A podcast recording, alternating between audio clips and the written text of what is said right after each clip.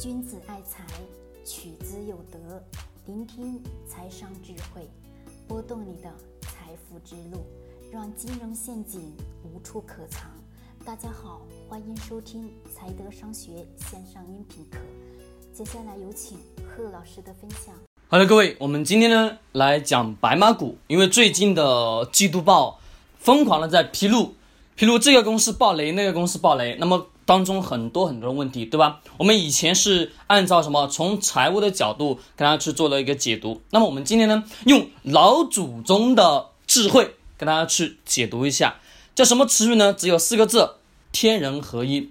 什么叫天人合一呢？我们在古代的时候。我们的这个思想一直是在我们的脑海当中是流传的，但是我们中国人的一个特性是不会把这些东西轻而易举得到的东西，他不会呢去重用。所以说，我们今天来讲讲这个话题。我问各位，一家企业的老板做企业的那个前提条件下，他的真正的初心是什么？是我们能发现很多很多人的初心是什么？是为了让自己干嘛挣钱？是让自己变得富有，那么这种情况下，很多人是干嘛？他是根本不会去懂法律。为什么叫不懂法律呢？因为开了一家公司上市了，这家公司所有的资金，我问各位，是这个老板个人的吗？不是，这不是的。公司是什么？公司是国家的，得要去明白这个东西。但是呢，在普通的很多的什么？大企业大老板当中，他们所认为的是，这家企业是我一手栽培起来的，一起辛苦打拼下来的，那我所挣的钱应该都是属于我。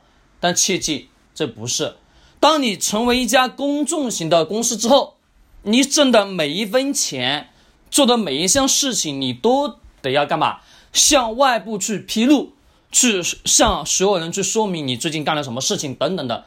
在我们 A 股市场当中，的确是要进行什么透明化。本来上市公司就应该是透明化的，但是因为有一些人不愿意披露自己的行踪，干了什么事情，所以说干嘛？所以说呢，不愿意去披露。在上市企业当中，那个秘书一般秘书是干嘛的？董事长的秘书是编写这些报告公告的，就是。一般一个企业上市之后，这个秘书相对应的会比较忙，因为要向外界去披露什么？披露这个老板最近干了什么事情，这公司在最近有哪些筹划等等等等的一系列事件。好，讲完这个之后，各位，我们都知道，老板干嘛？大部分人认为是公司这家企业挣的钱都是我自己的，对吧？我就有权利去用这个钱。其实这个过程当中是已经触犯了什么？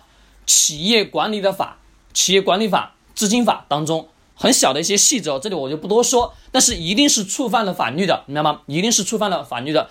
中国的很多的企业都是如此。那么我们知道了这个缘由之后，老板的创业初心是什么？是自己获得利润之后，最早的嘛，一般最早人的什么创业的真正初心都是让自己变得富有，对吧？是每个人的私心。但是因为不懂法律而去触碰了这个法律，那么我们还得要去看一点是什么？去判断这家老板是否有真正企业家的什么大的格局。我经常在讲，看老板的大的格局从哪里去看？很简单，就是看这个老板干了什么事情，看这个老板以往的经历发展。这个人在做什么事情等等的一系列，我问各位，咱们的马云先生，马先生算不算是一个合格的什么企业家？算吧。咱们华为的什么？华为的任正非任总，算不算一个合格的企业家？特别明显，算吧。我们仔细的去看一下，马化腾、马云，还有什么？还有咱们的华为的任正非任总。这些人的为人处事，这些人的什么做事的方式方法，我们仔细的去研究一下，他们是不是不一样？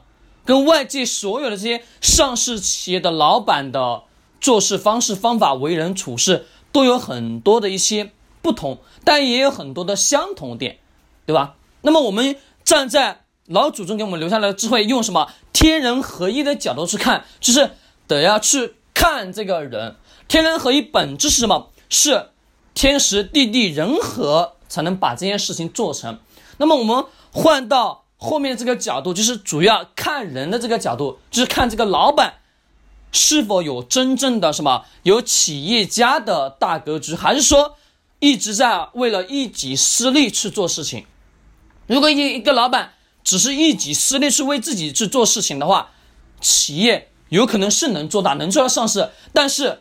做不了长久，他更多的是什么？更多的是为自己去谋取私利。只是我们从最近的财报披露当中，你能明显的感觉到，大部分的企业的暴雷的真正原因是什么？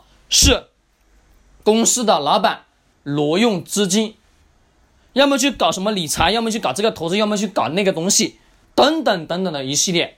那么这些是什么？是因为这个老板的为人有问题。懂吧？为人，再加上他又不真正的去懂什么，不真正的不懂这个法律，所以说他就会掉进这个坑里面，被证监会去抽查。那么这种情况下，我们得要去知道，去深刻的去认识到一个企业的老板，他最早的初心是为了挣钱，但是当企业做到上市之后，还得要再一次去看一看这个。老板最近的动态在做什么事情，在干什么东西？从他的言行举止当中，你能大致的判断出来，这个老板是否有社会的责任心，是否有什么，是否有为普通老百姓踏踏实实服务的心？如果说没有，那么可能还是一直以他最初的那个为了中饱私囊的心态，所以说呢，会会干嘛？会去挪用大量的上市企业的资金。其实，很多人的观点当中是什么？我挪用这个资金过来之后，我再到到期还回去就好了，对吧？很多人都是这种观点。你看，都是我自己的企业，我干嘛不能去用呢？所有人的观点都是这样。其实，这已经是违反了国家的相关的法律法规，所以说这个事情是不能去做的。各位是不能去做的。但是我们这个最近的上市企业在不断的披露的过程当中，对吧？是很多的企业都是因为。老板挪用的资金，因为导致这个资金补不上这个缺口，业绩大幅的下滑，公司资金不翼而飞的现象。所以说呢，我们在选择上市公司的时候去看的时候，老板也是一个非常重要的因素。天人合一，这个老板本身是什么样的属性？这个老板他的格局，他的社会责任心。都能从他的言行举止、他发的文章、他写的很多东西都能看得出来的，这是一定的。虽然说我们通通常来讲会包装，对吧？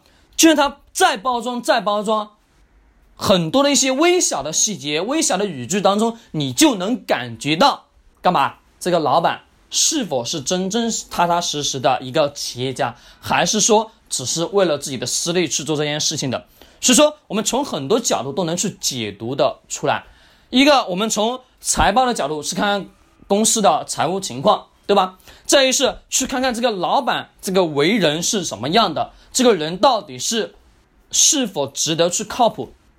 我们通常通常在讲，不要去在乎什么这个企业的老板的日常的生活作风。其实我个人建议，真的得要去注意，真的得要去注意，去看看这个老板是真正的属于一种什么样的类型的人。所有的中国人的特性是什么？一有钱就会什么，就会有飘，一有钱就会飘，这是中国人性当中的本性，几千年一直存在的。但是这个欲望呢，是看这个企业家是否能真正去控制。如果控制不好，它就会导致了什么？自己酿下了非常大的错误。我们在筛选个股个股的过程当中，这个是非常的至关重要，天人合一的这么一个策略。站在人的角度，其他的天和人一，对吧？那么天时地利人和已经是合成的。那么企业进行上市之后，经过一段时间运行，看这个老板的心是否有没有变，很多的小细节都能判断出来。好吧，我们今天呢就聊到这里。君子爱财，取之有德；学财商，找财德。